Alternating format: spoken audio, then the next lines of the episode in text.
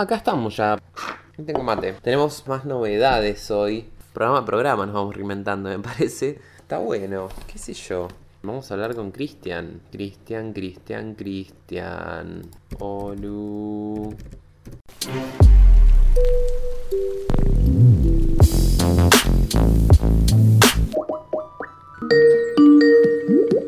Hola.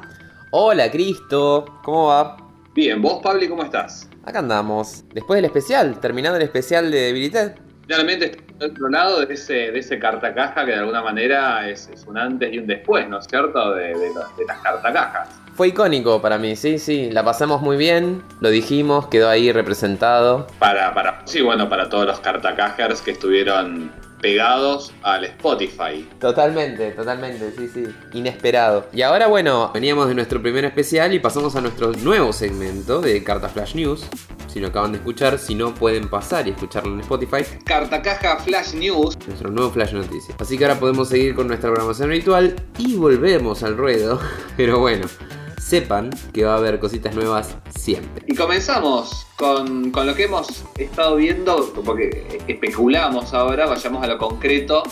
Eh, arrancar, Pablito, con, con algo de lo que estuviste viendo estos días. Dale, yo no te voy a mentir, no le voy a mentir a la audiencia. Hice una semana muy de, de animación. No sé por qué. Fue como que me, me vino una necesidad de, de ver pelis animadas. Así que las tres pelis que, que voy a mencionar son animadas. La primera tengo entendido porque Cartacaja, la red, me chusmeó que vos la viste y se llama Lava. Ajá, Es anoche una, la vi. es una peli, mirá, ¿la viste anoche? Este es Sí, una sí. peli de Ayar Blasco, no sé si se dice Ayar, Ayar. He escuchado gente llamándolo de las dos maneras, así que como vos quieras. Ok. Que no vi su primera peli. Sé que hizo una anterior de animación que se llama El Sol, pero no la vi. Yo llego a Lava por una peli muy mala, de la cual no voy a hablar porque no me gustó. que se llamaba Psiconautas, es una película española. Y bueno, como tiene IMDB, entre otras, entre otras webs, entre otras redes sociales, te van recomendando según, como puede ser Netflix o cualquier otro, te va recomendando según lo que vos viste. Yo estaba viendo ah, Psiconautas y me aparece esta lava entre las relacionadas. Y dije, a ver qué onda. Y cuando veo que es argentina, dije, bueno, voy a verla. A ver qué onda realmente. Me gustó más la recomendación de IMDB de ver Lava que la que estaba viendo que era Psiconautas. Lava Ajá. es una peli que es de este año o es del año pasado. Porque ya me pasa eso de que no sé bien cuándo se estrenan. Yo veo 2019. Es una película que estuvo dando vueltas en festivales, pero que creo que no tuvo estreno comercial. Y Claro. por eso se estrenó ahora en Cinear. Primero en Cinear en el canal y ahora en Cinear Play, que supongo que es donde, donde la viste vos. Claro, claro, sí, sí. Eh, lo que pasa es que nada, me aparece como 2019, pero yo no la había visto como que era del año pasado, entonces la vi estrenada este año. Entonces te podía decir 2020, porque, Eh. porque en este mundo extraño no sabemos bien cuándo. se- Además, lo que hablábamos antes de las pelis indies, a veces cambia mucho la fecha de estreno. Es una peli. Bueno, corta en realidad, que era una hora y diez, creo. Una hora y pocos minutos, una hora y cinco minutos. Muy Sí. interesante para mí cómo plantea el caos. Es una peli que arranca y a los pocos minutos, 5 minutos, 6 de la peli, pasa algo sobrenatural. Estaban juntados, una, una reunión de amigos, viendo una serie que era como Game of Thrones, pero en vez de Game of Thrones es Game of Clones. Y se juntan a ver el capítulo y se corta todo de golpe. Se corta todo, no solo la, la tele, sino todo, la compu, los celulares, afuera se corta la luz, hay como un corte masivo que se ve que no era algo local, sino que era algo global y hay como un ataque, parece que es en el mundo, de invasores, que no sabemos quiénes son realmente. Y que están. No sé, no sabemos qué quieren tampoco con nosotros. Me parece que de golpe van a atacar la Tierra. Si no es que estaban ya antes en la Tierra. Pero bueno, lo que sucede es que ni, ni los protagonistas saben realmente qué pasa. Una de las protagonistas, que es Débora, que es la principal, no le da mucha importancia al asunto y siguen, como todos tuitean o empiezan a, a mandar mensajitos como ¿estás bien? ¿Están todos bien? Y después de eso siguen viendo la serie. Así que Sí, en sí, el eso me- me gustó mucho que yo creo que pasaría medio así, ¿viste? Mal. Es como, bueno, ¿qué pasó? Estamos re asustados. Bueno, ¿qué vamos a hacer? No, no podemos seguir así, Dale. asustados de algo que no sabemos qué es. Así Y que, uno de los amigos dice, ¿vemos la serie? Y bueno, sí, terminan de ver la serie. Y después uno, uno de ellos se va a su casa, el otro se queda porque es el novio de la compañera de, de habitación de Débora. Y al día siguiente siguen como si nada. em, solamente empiezan a, a ver las noticias y empiezan a ver que, bueno, nada, se ve que fue algo glo- global, que hay más ataques, que vuelve a suceder. La gente se distrae en realidad con las pantallas, cualquier tipo de medio visual los hace como ponerse modo zombie y pierden noción de. quedan hipnotizados por, por este mensaje que hay en, en las pantallas, en la tele, en el celular, en todos lados están. Y se pierden, se quedan ahí anonadados hasta que terminan de, hacer el, broadcast, digamos, de la transmisión. No, no se sabe quién lo hace, pero parece que los... Se creería como que los tatuadores serían los que son como inmunes a esta transmisión, como que pueden ir- ver más allá de esto y bueno, lo que muestran son ca- casi imágenes de, de tatuajes todo el tiempo. Entonces hay quienes son inmunes y quienes no son inmunes terminan como... No sé la película de Shyamalan era la que terminan como como que cualquier situación o evento de, de la vida cotidiana los, los hace mierda. Creo que era de Happening. Entonces, En The Happening era como que eh, tenían un, un estímulo de suicidarse. claro, acá no es así, pero están tan atónitos por lo que sucede en las pantallas que los lleva puesto un camión. O te lleva puesto un auto y no te das cuenta, pero estás mirando una pantalla. Como crítica social, como crítica a los medios o a, la- a las redes o al- a que todo el mundo está mirando el celular todo el tiempo, me encantó. Me pareció muy interesante. Ahora, como peli en sí, después los giros que tiene, está bien. No me, no me pareció que era una wow la, la peli. Pero me pareció que está linda, estaba tan interesante lo que proponía. Y hasta esa parte, hasta criticar los medios y criticar estar tan absortos por las pantallas como humanidad y que sea algo global, que no sea algo solo local, me pareció que estaba bueno. La película tiene una cosa rara, que es, yo no sé si vos has leído alguna vez un cómic de Salvador Sanz, que es, es un autor argentino. Sí. Ahora de hecho acaba de sacar Mega, que es un- una historieta nueva que sacó la semana pasada. Y el guion es de él. Eh, Ah, mira. yo a, a Char lo tengo majunado porque que yo lo, lo- lo sigo en las redes y él fue es uno de los creadores de Mercado del Marciano, que fue su primera película como director y, y tiene los cortos de Chimiboga y qué sé yo. Claro. Y tiene un humor muy particular. Entonces la mezcla es, es algo extraña, porque vos ves todos los elementos que habría en una historieta típica de, de, de Salvador Sanz, como estos gatos gigantes, Claro. pero te, te imaginas cómo lo habría hecho él. Entonces vos ves estos gatitos que son como, como cachorros de gatos. Sí. ¿Es, es cachorro de gatos? Sí. ¿no? Sí, sí, sí. Son gatitos, los ves como tiernitos. Y te- yo me imaginaba, bueno, esto, en- en- si, si hubiera sido un cómic de, de Sans, habrían sido unas esfinges, todas tipo panteras. Claro. Entonces genera un choque divertido ahí. Lo que me pasa es que siento el ritmo un poco interrumpido en algún punto porque hablan de... de- la temática es súper seria, Sí. pero de- cada tanto entra el humor de Ayar. Entonces como que no, no, no sé si termina de funcionar del todo bien. Claro. Y el final de la película es también medio típico de, de los cómics de Salvador Sanz, que es como un final súper abierto. Él te plantea la situación y no esperes una resolución. Entonces también en ese sentido, eh, si bien la película es corta, siento que se me hizo un poco larga por, por el tema este del ritmo, viste que tiene incluso mucho fundido, Sí. eh, alegre, como que vuelve otra vez. Y bueno, y finalmente algo inconclusa. Claro, Entonces- bueno, el final sí se me hizo inconcluso y se me hizo como que me lo tendrían que explicar de vuelta. Lo vi más de una vez el final, porque dije, ¿termina así? Sí, a ver, lo voy a ver de vuelta. Dice eso, sí, ok. Em, bueno, fue como que terminó la peli y dije, bueno. No me pareció que en sí toda la peli estuviera mal. No, no, no. Es que siento que como si no terminara de contarte. De cerrar, historia. claro, sí, sí, sí. Yo, bueno, lo que me decís de Salvador San no lo conozco, pero la verdad que está. Se nota que hay como un choque igual, es cierto. Y en cuanto a la animación, me parece que esta es como que tiene un estilo más. No sé si holgorio o hilarante, como más de cómic tradicional que yo diría como más. Como bueno, como decís Mecano el Marciano. Es como- lo, lo asocio a algo más divertido. Y tiene momentos como. Que claro, que creo que cortan y creo que eso fue lo que más me chocó, como para no ponerle más puntaje, le puse tres estrellas igual. Pero cuando corta al, chiste básico y al chiste de como más sexual o como más del chabón obsesionado, me pareció que estaba bien igual. Pero el chabón con obsesionado con coger, o siempre los pibes obsesionados con coger, y estaba como bien. O sea, es, realista. La verdad que en cuanto a chiste, está muy bien. Es, es un chabón eh, tradicional, digamos, eh, va a estar pensando en eso. Y aunque sea un caos la vida y todo, tiene una minita al lado que se quiere coger y va a estar diciéndole de coger. la verdad que tenía sentido. No me pareció que estuviera mal. Pero igual me chocó porque era como, bueno, ¿van a ir a la acción o van a estar hablando de coger y si sentir ganas o no? Había cosas que me parecían en un momento medio forzadas, pero Claro, es como que yo siento que el chabón iba respetando el guion original Sí. y de pronto decía, bueno, acá hay que meter algún chiste, pero no, no porque lo sintiera necesario, sino porque le divierte. Claro, claro, sí, sí, sí, me parecía que, que- que buscaban eso y que buscaban como, co- no sé si cortar el momento con algo gracioso, pero darle como un giro ahí como de, bueno, es una, bueno, está todo hecho como si fuera hoy, digamos, es una pandemia, pero igual nada, le va a culiar. Es como que no, algo muy argentino me pareció que eran, y eso no me pareció mal, porque la película es argentina, así que estaba bien. eh, ay, como esos chistes, no me parecieron mal los chistes, solamente que en la, como vos decías antes, en la seriedad que quiere vender capaz todo lo que está sucediendo por detrás y en la trama principal, era como que no me cerraban.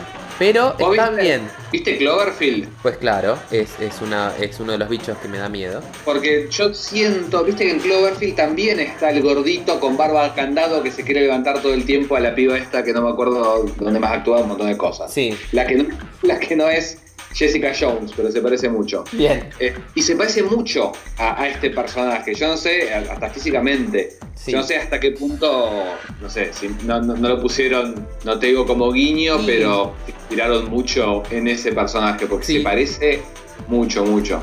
Sí, vamos a hablar de referencias. a mí me pareció también que jodían mucho con la trama de cuando hacen cable interdimensional en Ricky Morty y los gatos gigantes y bueno, en realidad que vienen dos gatos gigantes y como que salvan al mundo. Es como una historia muy, no, no digo parecida, pero parece como sacado de ahí también. Yo lo vi como muchas referencias a Ricky Morty, pero de, de esas, de las flasheras, de como del- de jugar con la realidad por ese lado. Y sí, sí, la verdad que también un par de cosas de.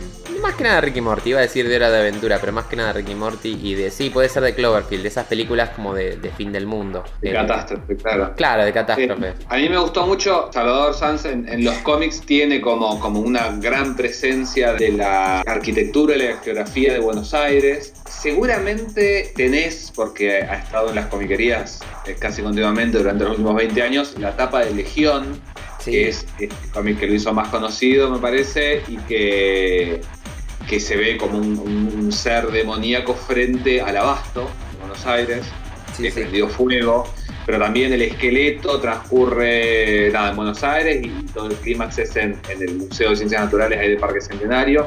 Y acá una cosa que me gustó mucho, que decíamos con Nadia, es como que, bueno, los yankees, si te quieren mostrar la destrucción de Estados Unidos, te muestran la Casa Blanca. Claro. Y nosotros, en esta película en lava, lo que vemos es la destrucción del McDonald's de, de 9 de julio y, y mal. Corrientes. Es cierto. Entre otras. ¿no? Pero sí, sí, fue como icónico. Pero bueno, porque es, es como es la amenaza constante de Boca Sí. cada vez que juegan y Sí, eso, sí. eh, que van a hacer mierda de ese McDonald's. Y, Siempre. y nada, Siempre. era como, bueno, finalmente llegó, ahora sí se picó, ahora sí es el fin del mundo porque Claro. no existe. Siempre, El McDonald's tarde. siempre le pegan a ese McDonald's. Desde bajarle el techo que antes tenía hasta, bueno, nada, lo que pasa en lava. Pero igual me gustó que hasta había unos giros de que no. Si bien sucede todo en Buenos Aires, hay un, juro- un giro en un momento como un juego que no, acá estás en Chubut, que se meten en el coso ese que te lleva a otros lados. La base, no sé cuánto de Chubut. Todo bien, todo está. Me pareció que estaba bien en general la peli, que tiene como. No está improvisada, digamos, como que está, bien pensada dentro de todos los chistes y, y- y las situaciones. Capaz algunos, dentro de lo que es la animación, me parecían que algunas voces estaban medio como sobreactuadas o como muy en genérico puestas como si fueran en. tuvieran que ser neutras y no hacía falta, había como partes del diálogo que sentí que eran como más neutras. La protagonista es Sofía Gala, que es Débora, que está bien, lo hace bastante argentino ella y me parece que estaba bien porque la peli es argentina. Eh, pero en general el resto del elenco lo hacía como más forzadamente neutro. Había un- algunos personajes que insistían en darle el neutro, no sé por qué. Eh, me pareció que eso no, no, no, no me rendía a mí bien. El, el que, el que quiere coger todo el tiempo, el de Barbita, Sí. Ayar, el director, la voz es de él. Y él creo que tipo creció en Ecuador y eso, así que Ah, si, si lo seguís ya entendés por qué habla así. claro, bueno, bueno. eh, eh, tiene más sentido entonces, está bien entonces. Si es algo como que fuera más realmente, si los personajes eran más de, otros lugares, de otras culturas, tenía más sentido que no hablaran todos con acento argentino.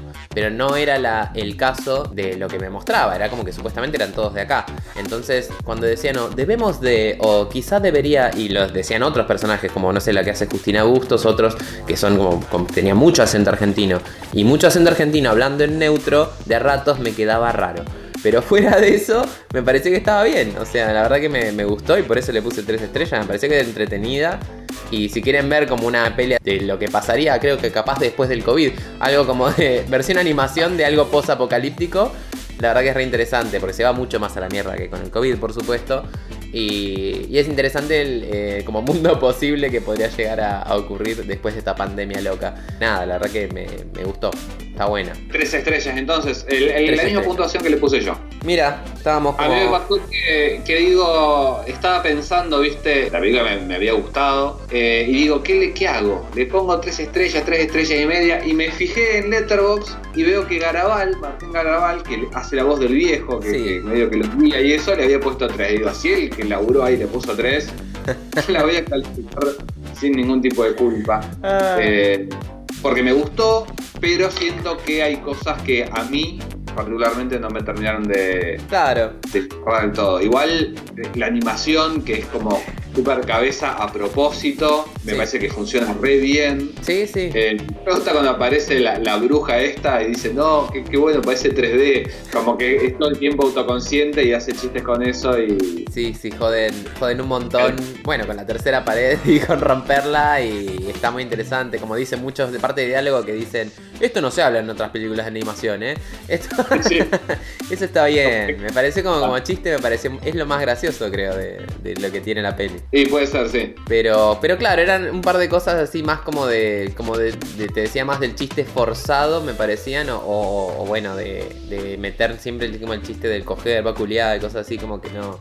No me parecía que iban, pero, pero lo, de romper con la, con la cuarta pared y eso sí, sí estuvo bueno. Pero eso, tres estrellas, es entretenida, la pasé bien. Me faltó un poco más capaz, pero la verdad que está buena. Ahí estoy viendo, no, no encuentro la review de, de Garabal, lo debes seguir vos. Sí, sí, sí, lo sigo, lo sigo, claro. Ah, bueno, y lo bueno, el aporte de Garabal de hacer el. Creo que hace otro personaje más, pero el viejo de Garabal es él. O sea, es como que tenés que hacer el viejo. Si pones a Garabal, ponelo a hacer el viejo, que es excelente como hace la voz de viejo. Me encanta. Puntos para Garabal. Eh, hay varias voces. Está. Después el eh, Lava es eh, Cornaz de, de, Farsa Producciones. Es como que hay sí. varios amigos ahí de, de, de allá laburando. Estuvo bien el que estuviera Moria Kazan también. que estuviera ¿Qué? Sofía Gala, que es la protagonista, pero que estuvieran también. La voz de Moria Kazan es Moria Kazan. Sí, sí, sí, sí, Está bien. Estamos viendo y, y, nada, reconocimos enseguida que era la voz de ella, pero, pero nadie pensó que era como un clip sacado de contexto o algo. Le digo, no, sí, Sofía Gala bueno, también actuó en El Sol uh -huh. y tiene muy buena onda con, con Ayar, así que nada, tenía sentido que, que Moria pudiera hacer una participación. Mal. Y estuvo bien como doblaje de voz. Yo no sabía, la verdad que no sabía que Sofía Gala había hecho doblaje de, de voz, pero estuvo bien. Tiene como carácter. Y es difícil a veces, me parece, darle carácter a los personajes animados. Lo, lo actúa bien, digamos. Me pareció que estuvo bien esa voz. Piroyanqui también. Yo pero no entendí quién era, ¿el, el otro amigo? El otro, es? el novio de, de, la otra chica, de la amiga de ella, de, de Débora. Ajá. Lázaro era, creo. Lázaro. Lázaro. Sí. Sí, no sé, no, no, no, había entendido que era él. Pero, pero bueno. bien, bien. Vamos a seguir con, con, lo nacional, si te parece, porque yo vi una película también en Cinear la, la noche anterior, exactamente anterior, que es Los Knacks, Déjame en el pasado. Okay. Es un documental dirigido por Gabriel Nessi, que es el director de Todos contra Juan. Sí. De, de, la serie Todos contra Juan y de Días de Vinilo, que es una película que me gustó mucho. Y estoy tratando acá de encontrar el nombre de su hermano, porque eh, es una codirección entre Gabriel, Gabriel Nessi. y Mariano Nessi. Sí. Es una película, es un documental, como te decía. Me hizo acordar mucho a una película, no sé si la viste, eh, que se llama Anvil, la historia de Anvil, que es la historia de un, un grupo de, de, heavy metal eh, a, a, los que les va muy mal y, no y a la gente esta de los NAC medio que también.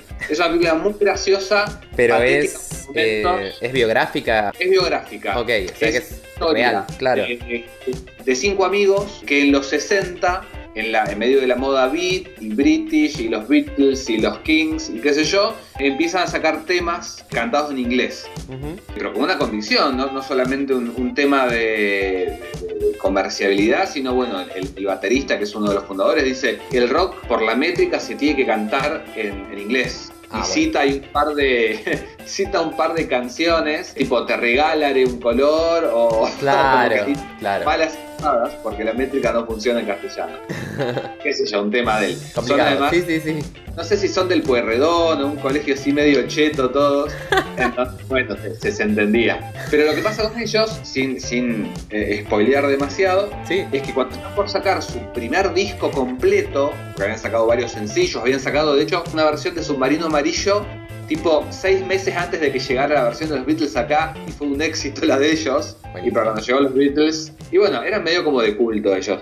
Cuando estaban por sacar el primer disco, sale, ellos estaba, esto era el 69-70, estaba Onganía en la presidencia. Sí. Sale un, un decreto que dice que los cantantes argentinos no pueden cantar en otro idioma que no sea el español. Porque se ve que había varios. Claro. Y nada, les cajonean el disco, les dicen, bueno, tiene la opción de grabarlo en castellano. Y ellos dicen, no, nosotros cantamos en inglés.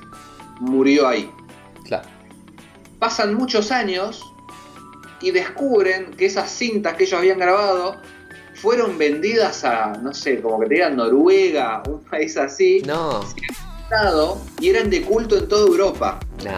Empiezan a planear un regreso. Muy Esto bueno. en el 2014 más o menos. Me muero.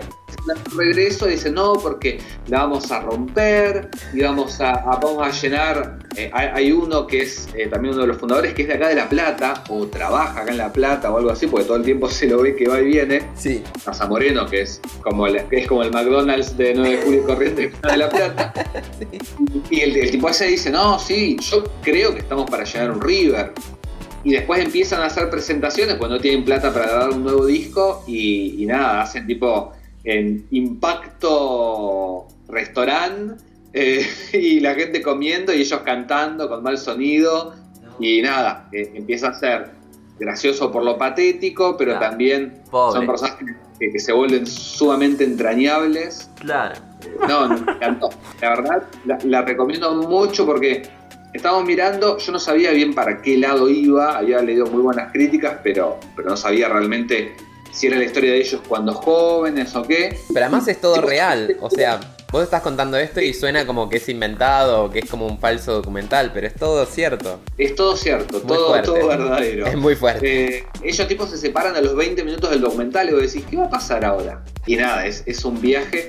A mí me, me asombra mucho la capacidad de registro, que yo no sé en qué momento me gustaría, tendría que haberlo hecho, tendría que buscar una, una entrevista a, a, los Nechi, porque está grabado desde el primer encuentro de ellos, antes de que decidan eh, ponerse a tocar de vuelta o lo que sea, hasta casi la actualidad.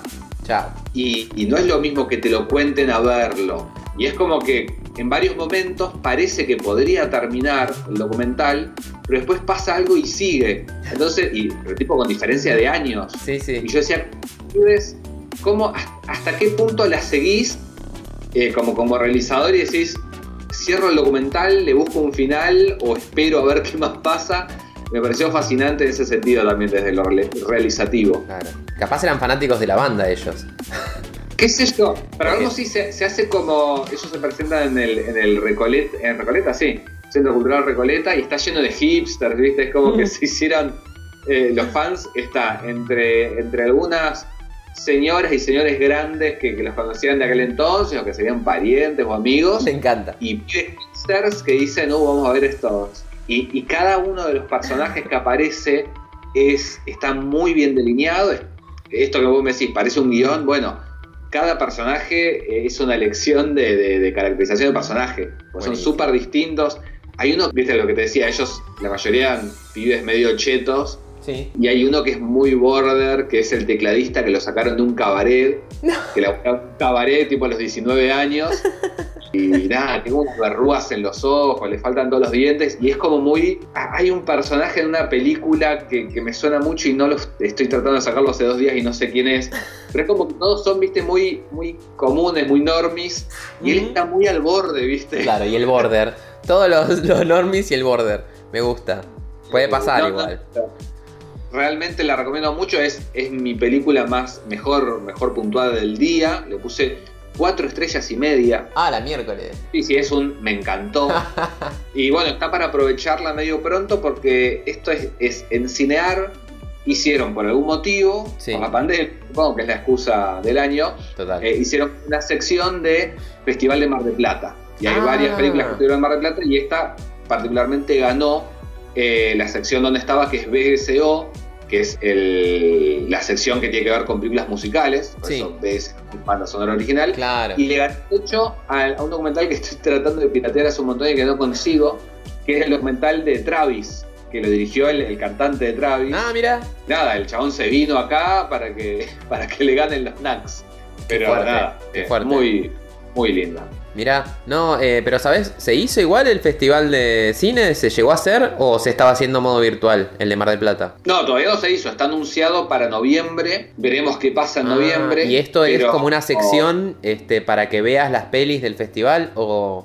Claro, sí, sí. e- Esta de los Knacks estuvo participando en el 2018 en el Festival de Mar del Plata. Es Ah. como una sección de esto se puede ver, qué sé yo, como de curaduría también. Sí, sí, sí, está bueno. Está bueno, lo, voy a chusmear, la verdad que me, me gusta, me gustó lo que contaste además. Sonaba como muy planeado y, y seguro, capaz eran muy fanáticos de la banda o sabían que había algo muy detrás de esta banda y dijeron hay que hacer un documental. Porque tener Hay tanto que- material, loco. Algo va a pasar. Es como, yo hace poco vi el documental de Coldplay, que también tiene grabaciones tipo desde el, desde el primer recital, pero bueno, ellos tenían, y además ya eran los 2000, o Sí. tiene los 90, era más común, Obvio. y ellos tenían como, como la seguridad que le dan a pegar, sé yo, pero esto, nada, son los, el 67 arrancan. Que yo hay fotos y eso, pero no sé, es, es- es muy loco. Parece, ¿sabes qué parece también? Tipo una película de Christopher Guest, ¿viste? El de el Spinal Tap, ese Sí, tipo de cosas. por eso, por eso yo pensé que era tipo Spinal Tap, por eso te pregunté si era real o no. Muy loco. No, pero bueno, muy, muy recomendable. Los Knacks, déjame en el pasado es el nombre y se encuentra en Cinear Play. Buenísimo, buenísimo, datazo. Sí, sí, además pronto porque capaz la sacan, así que hay que, hay que verla. No te olvides de seguirnos en todas las redes con arroba cartacaja podcast y comentanos qué te parecieron nuestras reviews, si quieres escuchar alguna review de alguna película en particular, o bien qué intereses tenés para las noticias de Carta Flash de la semana. Nos vemos en el próximo capítulo.